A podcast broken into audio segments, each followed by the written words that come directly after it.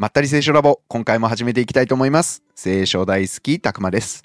会いに行くキリスト教会牧師ともみんです。はい、今回はこの真ん中になんかありますよ、ともみん。ありがと何うございます。ですか、これ？あの本を出すことになりまして、おお、私の本です。ともみんの本。はいなんとともみんが昨日ですね、はい。12月27日に初めての著作を出版いたしましたイエイありがとうございます。これさ、まったり聖書ラボ始めるときに、ともみんに、うん。まあ、本出す時にこの「まったり聖書ラボ」始まっててそれなりにねリスナーさんが増えてたら本の宣伝にもなるよとか言って誘ったんですけど、はい。まさかの僕の編集が遅すぎて もう4話目にして本が出版されているというねいやいやいや。早すぎだよ本が出るのがもう紹介してもらえることがね嬉しいですね。はい、はい。はい、タイトルは何ですか？人の話はただ聞けばいい。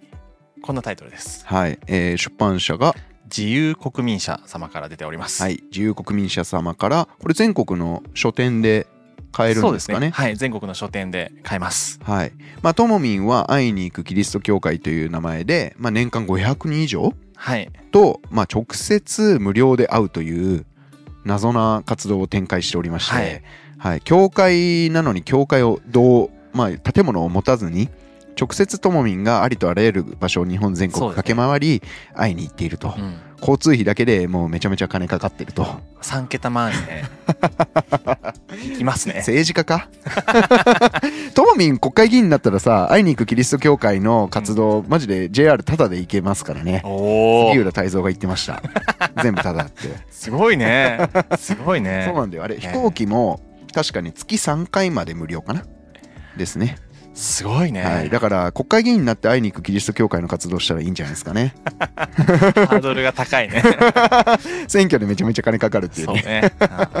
まあそんなわけでともみんが初めての著作が出たわけで、はい。えぜひねあのもしこれをお聞きの方は概要欄に、えーリンクをはい。貼っておきますのでそちらのリンクからご購入いただければともみんが泣いて喜びます。本屋でも嬉しいです。はい。そうだね、はい。まあ本屋さんの僕は基本的にやっぱ本屋さんを応援したい人なんで、漫画めっちゃ買ってるんですけどまあ書店で直接買ってます。やっぱそう。りなんかね、うん。編集者さんの願いも、うん。やっぱり本屋盛り上げたいっていうのがやっぱりどうしてもあるみたいで、っていうなんか裏事情も実はあるんですけど、買ってくれたら嬉しいのはうんもう著者としての思いです。はい、はいまあそんなわけで人の話はただ聞けばいいというタイトルですけれども、文字通りともみんがこれまでの活動の中で年間500人以上に会って話を聞いてきて、はい。まあこうどういうふうに人の話を聞けばうんうん。いいのかはい。っていうことをまとめてるっていう認識でいいんですかね？そうですね。はい。はい。まあこれね実は皆さんにあのネタバレしちゃいますと実実際の本じゃなくてこれ iPad に紙巻いてるんですよ。はい。まあ、なんでかというとこう今収録12月上旬にやってるんですけど、まだこの段階で本がそう。できてないんですね。そう。まあ、いわゆる製本されてないのり上がってないはい。だけれども、まあ、この動画アップされる時にはもう、はいあの発売されてますんで、はい。12月27日に昨日そうですね。発売。されてると、あと本屋だとちょっと早めに出たりするみたいなので、なんかジャンプの早売りみたいな。そうそうそうそうそう。まあ、うん。配本される本屋にうんうこう本が到着されたら基本的に並べるとうん思うので、うんうんそれが前後する可能性はありますね。なるほど。でこのタイトル僕ちょっと気になっちゃったんですけど、人の話はただ聞けばいいって。はい。このラジオもただ聞けばいいと思ってやってるんですか？もしかして。あ 僕が？うん。そうそうそうそう思ってる。だから僕の話聞き流してるってことですかね。いやただ聞いてるよ。じゃあうんこのともみんがこの本を通して伝えたいことは、うん。このまったり聖書ラボもうん、皆さんただ聞いてくださいと。いうことですかねなるほど。そうなるのか。まあだからリスナーの皆様もこのまったり聖書ラボでなんかこうね崇高なキリスト教とかの話を聞けると思ったら大間違いでして、まあただなんかねお皿洗いながらとかうん。掃除機かけながらとか通学通勤の時にこう寝ながらね聞いていただければいいかなと。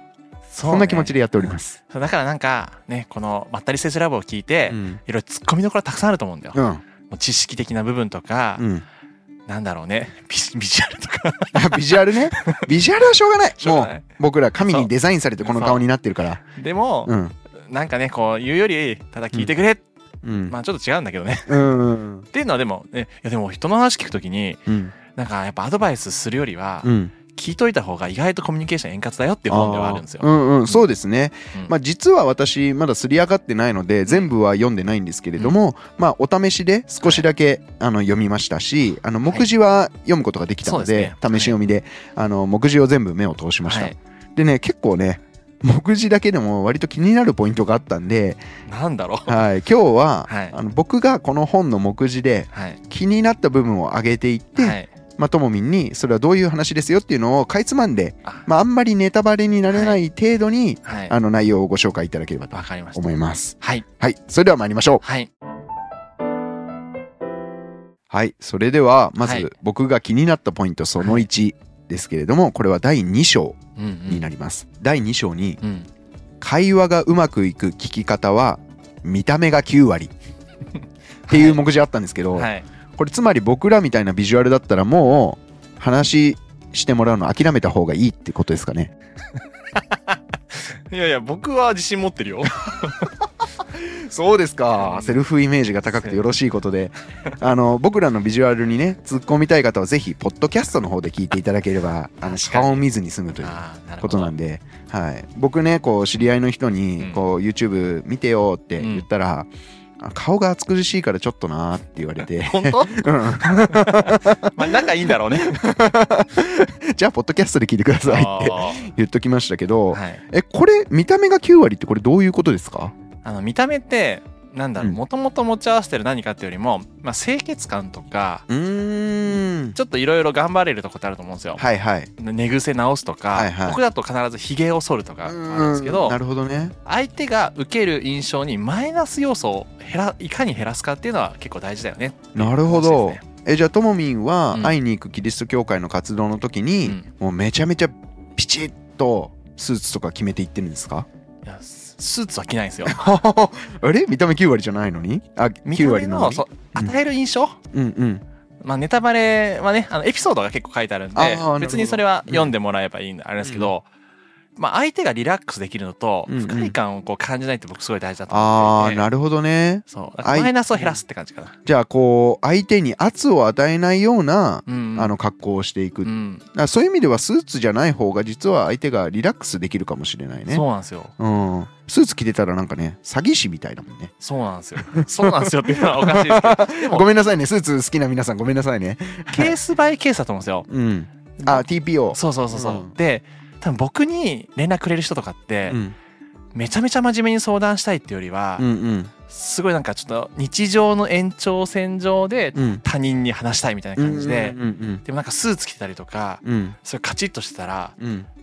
多分嫌なんじゃないかなと思ってちょっとカジュアルな感じをね。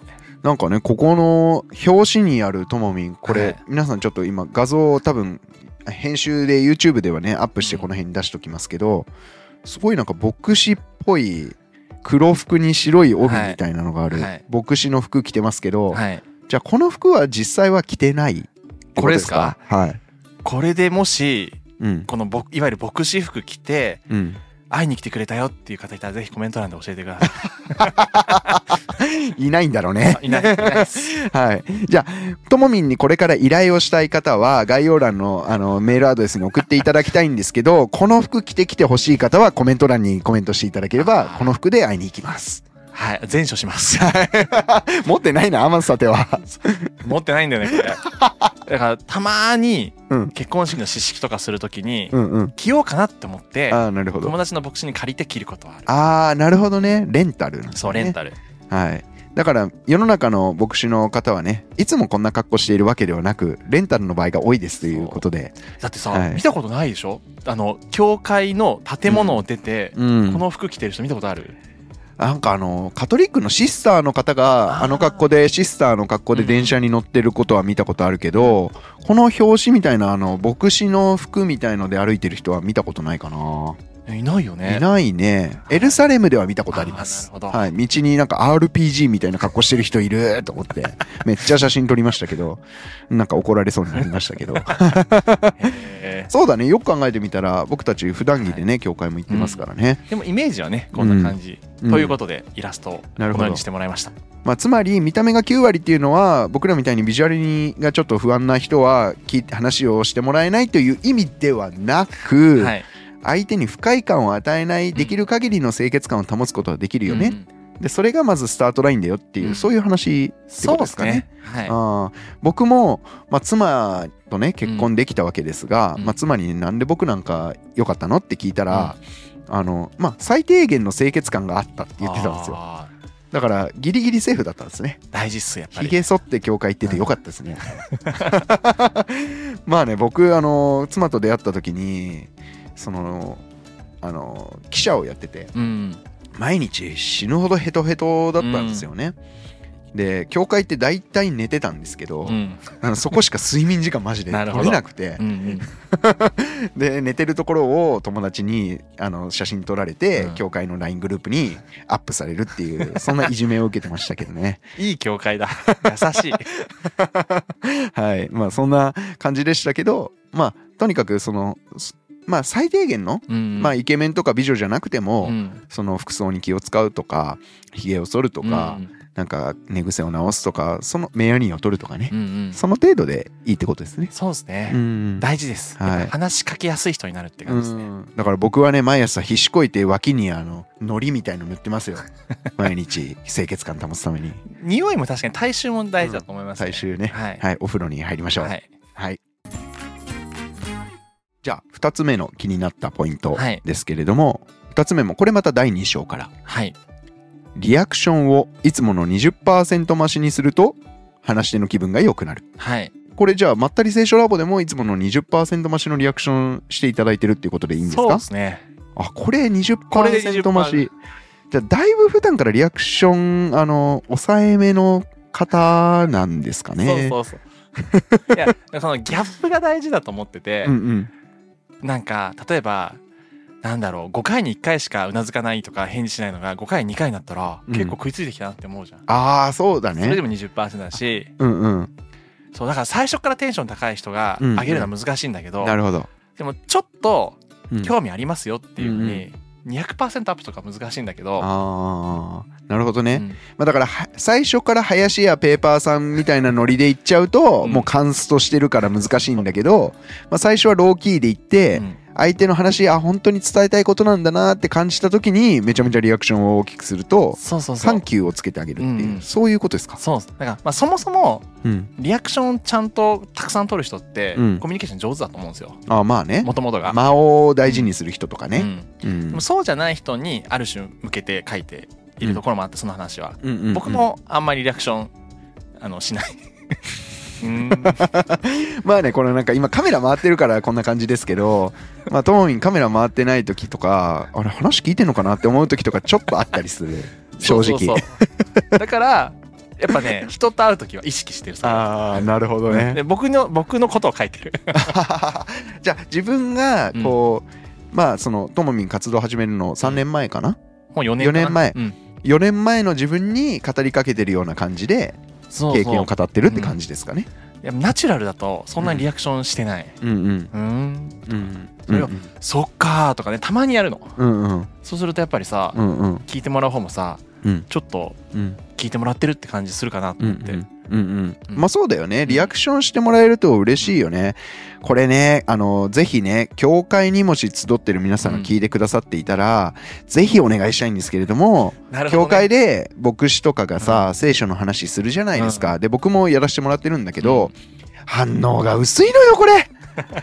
反応薄いとね心配になるんだよね。ああそうだよね。なんかさ、聞いてんのかなとか、うん。寝てんじゃないかなとか思うんですうん。よ、でね思ったより皆さんの顔が見えるのこれがまあたステージの上からだと、うんでね、もううん。うんとかさうん。うんこっちでもいいんですよ。あの違うと思う違う。違うでもいいから。違う違うそうそうそう。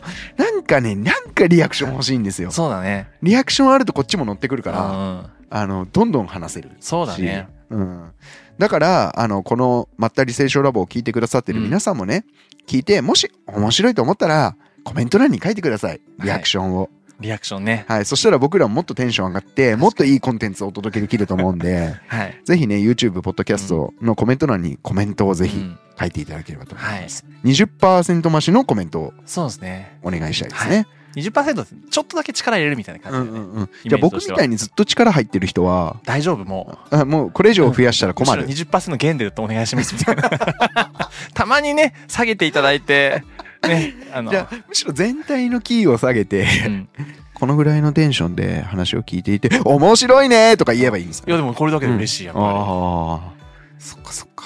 だから20%っていうのはうん。ちょっと頑張ろうみたいなね、リアクションってやっぱぱ頑張んないとできないと思ってて、うん。意思をね持ってやらなきゃいけないんで、今ちょっと意外だったのがタイトルを見るとうん。常時20%上げなきゃいけないんだなって今思っちゃったんだけどタイトルを見た時うん。あの目次のねうん。タイトルを見た時に。だけどともみんの説明を聞くとあこれはそのところどころ20%森のリアクションをこう上げていくカーブを作るっていうのが大事なんだっていう、あそうだね、うん。そんな感じで、はい。そ、っちなんだと思ってあうん。結構テクニカルな話やな。面白いなと思いましたね。ちょっと頑張ろうみたいなね。うーんなるほどなるほど。ただ聞けばいいって書いてあるけどね。ちょっと頑張ろうも入ってる、タイトル詐欺やんけ。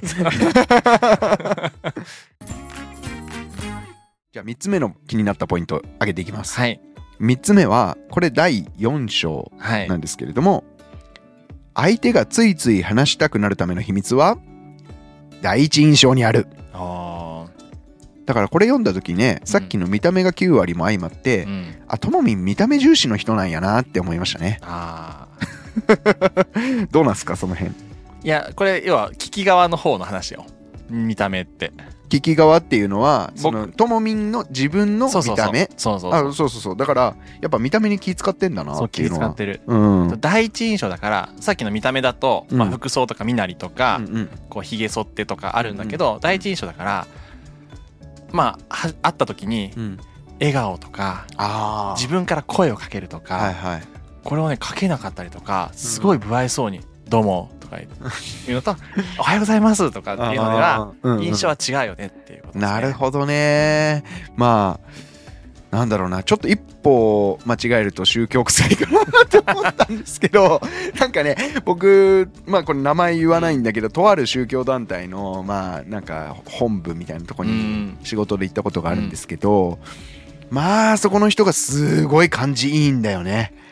ニコニコしてて「あうこそ来ていただきました」って「あーあー今日どうですか?」って天気もいいですね。みたいな感じで。そこまで頑張らなくて大丈夫。すげえ怖いと思っちゃったんだけどそこまではやんなくていい。そうそう。なんかやっぱり第一印象笑顔であるとか、うんうん。自分から声をかけるとかすると、うんうん。あこの人喋りかけやすそうみたいのを、うんもう最初に持ってくれる、うんうん。でそれを最初にしないと、うん。結構引きずるんだよね、こあの人なんか話しかけにくいかもみたいな、うん。怖いかもみたいな、ーうんうんうん。っていうのをなんかそのうん。喋、りの内容で後からうん。リカバーするのは、うん。コミュニケーション苦手な人によって難しいから、うん。最初にちょっと一瞬だけ頑張るとうん。うまくいくよっていう、なるほど。じゃあ全体のエネルギー10あるうちの、うん。まあ、2ぐらいを最初の出会う瞬間にぶち込むと、そうそうそうそう。後々うまくいくよっていうそういうアドバイスってことですね。そういうことですね。ああなるほどなるほど。じゃあこれからもねうん。僕もあのあこの人に気に入られたいなって思う時はもう最初全力投球してうん、「おはようございます!」みたいな感じでいこうかなと思いますね。笑顔ね。笑 顔今ちょっと顔バッキバキだったもんね。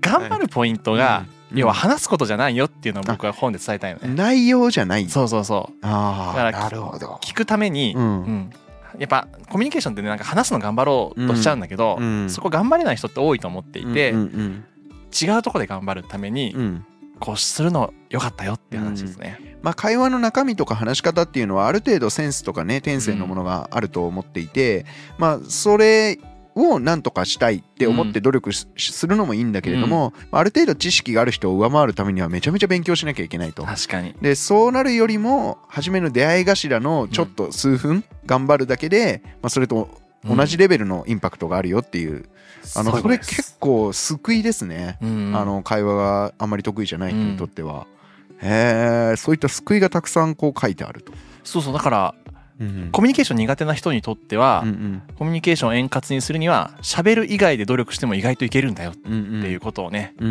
ん。一応言ってます。うん。なるほどなるほど、はい、じゃあこのまったり聖書ラボもはい、1話が一番大事だったってことですか、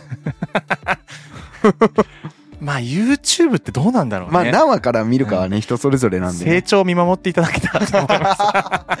まあねこう YouTube 終わった後に最後そのおすすめ動画とか出るじゃないですか、あれでまああの僕も某チャンネルを見習ってですね、うん。あの1話目からっていうのを出すようにしますんで、あの気になる方は1話目から僕らのまあなるほどね。喋りとか、まあ、それからなんだろう編集のクオリティとかね、うんうん。あのどういう風に上がっていくのかっていうのをぜひ見ていただければと思いますね。はい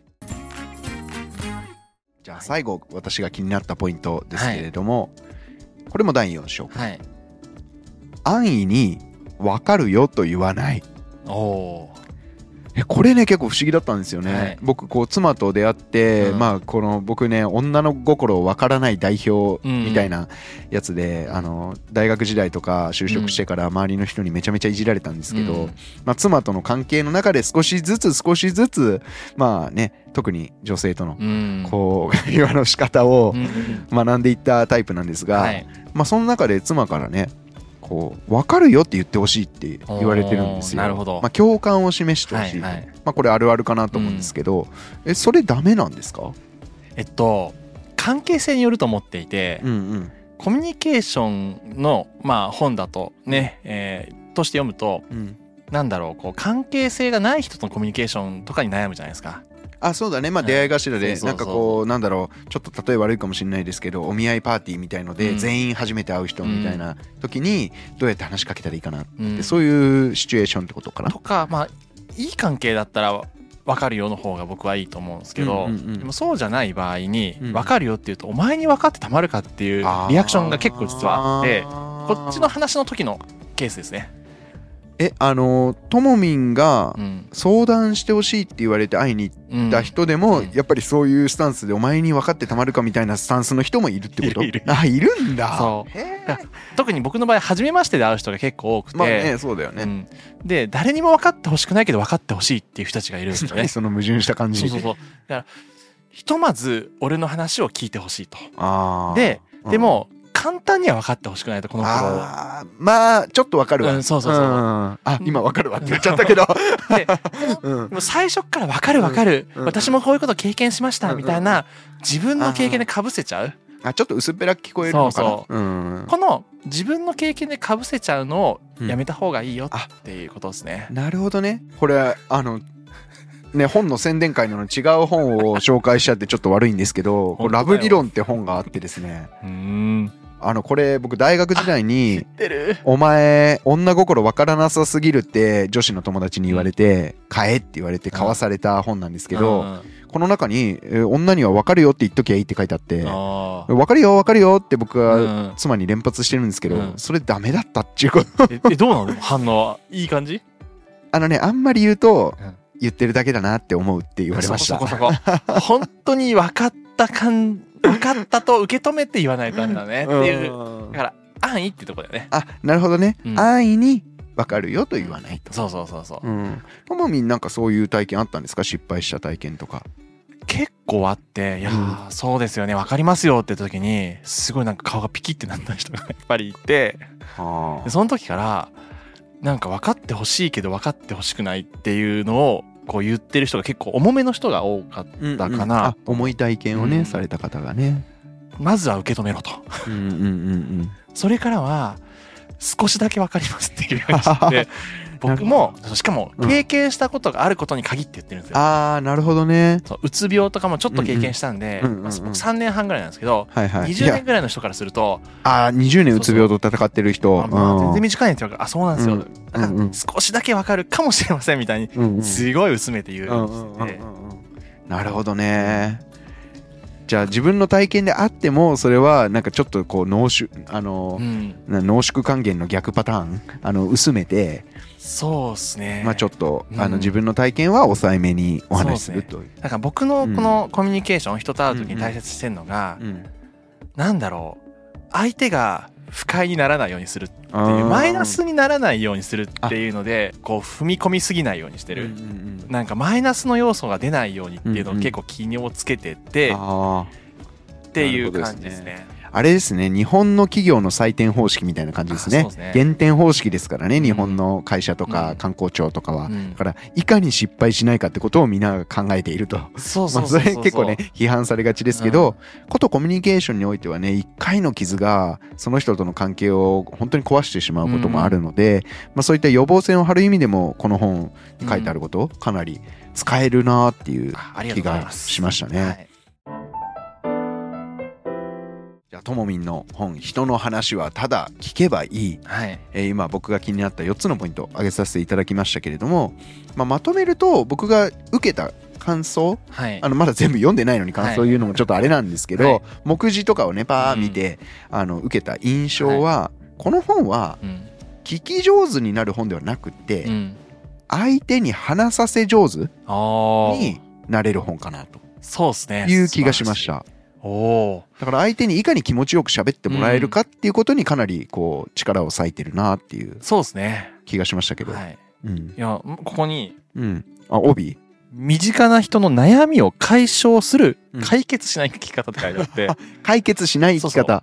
うん。なんかアドバイスとかって解決の方を何とかしようとするんだけど、うんうんうんでも悩みって気を話すことでだいぶ解消される面があるっていうので、うん。解消と解決をちょっとね、分けてる感じで、うんうんうんそうだね。なんか僕なんかは結構論理的思考のタイプなんで、うんそうやって悩み相談とかをされると、うんついついこう初手で、うんえ、こうしたらいいんじゃないとうか、んうんこう解決するアドバイスをしがちしちゃいがち？握手ですね。ね。で、それで毎回妻にキレられるっていうことが発生してますけど。じゃあぜひたくまくん読んでください。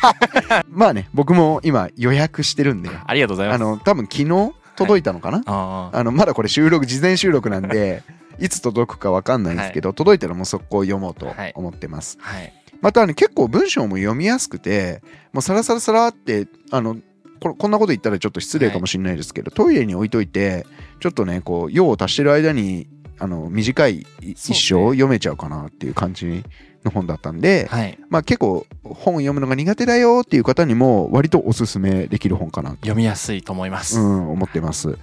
まあ1年でね500人以上に会い続けているともみんの、まあ、経験と体験がぎっしりギュッと詰まった本ではい。ありますしあと試し読みで読んだんだけどはい。割とエピソード中心にうんうん。書いてあって、うん偉そうなご公説に聞こえないんだよねともみんがこういうこういう人と会う活動の中でこういう失敗をしました、うんでこういうところからあの例えばさっき言ったように安易に分かるよって言わないって学んだとか、うん。そういうふうにエピソードベースで書いてあるんで結構読みやすいなとおー嬉しいですね。思ってますねはい。だから皆さん聖書を読むついでにこの人の話はただ聞けばいい、はい ぜひ読んでいただきたいなとそうですね。はい。で何よりも僕もこれを早く読んでねこのラジオに生かしていきたいなと思いますんで、はい。まあ、今後あれ？なんかたくま聞くの上手くなったなって思ったらあの僕この本読んで学んでるってことだと皆さん思っていただければと 思います。もっといじられるかと思ったら、うんいい感じで持ち上げていただいて、宣伝してくださってありがとうございます。まあねあの今回のまとめ一言で言うとともみんは見た目を重視してるということですね。そうですね。でもね、言われるのであんま気づかなかった。見た目重視してるんだ。あなんかね、んそう見た目に言及してる目目次しか見てないんですけど、うん。僕ね。目次を見るとそれが多いなっていう印象ね。努力しやすいとこだと思って。あなるほど。うん。だからこう顔を洗うとか、うん。寝癖を直すってやろうと思えば誰でもできるもんね。そうそうそう。うん。で、服装も、うん。なんか良さそうなのって真似しやすい。うん。まあ別にね、うん。そのなんかすごく高い服とか買わなくていいから、ユニクロとか自由でそうそう。ね綺麗な服買えますからね、うん。今ね、まあ、ユニクロ高いけどねぶっちゃけ。ちょっと高いよね。うん。ちょっとね俺ねしんどいっすユニクロで買い物すんの。恥ずかしいけど。これとかもさ、うん。毛玉ついてるのついてないで結構印象違ったりするよね。僕今これ、うん。毛玉めっちゃついてますわこの服。今100均で毛玉取り売ってるのよ。後で買いカに行きます。ラカラカラカラってね、15分ぐらいやると綺麗になる。とかじゃあちょちょっと毛玉取っときたいと思います。はい、じゃあともみんに最後この本ちょっとリスナーの皆様に宣伝していただいて終わりにしようかなと思いますけど。はい。えー人の話はえーただ聞けばいい、えー2022年の12月27日発売予定です。で、そうですね、コミュニケーションがね、えーちょっと難しいよとかいう方とかですね、もう少しこう人の話を上手に聞きたいっていう方にはですね、すごくためになるかなという思いますので、あの、まあ何を言ってるかですね、あの、人の話聞くときはアドバイスせずに聞いた方がいいよっていうことをアドバイスしてる本なので、アドバイスしとるやんけ。どうしてもね、本っていうのは説明帳になり、伝えたいことがあるのでね、アドバイスはね、生じてしまうんですけども、アドバイスしない方がいいよっていうアドバイスをしてる本です。はい。まあエピソード中心にねアドバイスしてくれてるので、あの読みやすいかなと思っております。はい。えー概要欄にリンクを貼っておりますのでそちらからご予約ご注文いただいても結構ですしまた、えーお近くの書店で、えー買うこともできると思いますのでそちらでご注文いただいても構いません、はい人の話はただ聞けばいい。ぜひ、えー読んでみてください。はい。そして、聖書も忘れずに 読んでくださいね。はい。はい。それでは、まったり聖書ラボ。今回聖書の話全く しなかったけど、まあ、いいとしましょう。はい。今度は聖書の話しましょうね。はい。ということで、今回も終わりにしましょう。ありがとうございました。ありがとうございました。またねー読んでねーまったり聖書ラボはまったりざっくり楽しく聖書の雑学やエピソードを語る番組です聖書についての考え方や解釈には様々な立場がありますが、今回は聖書の話を全くしていません。ご了承ください。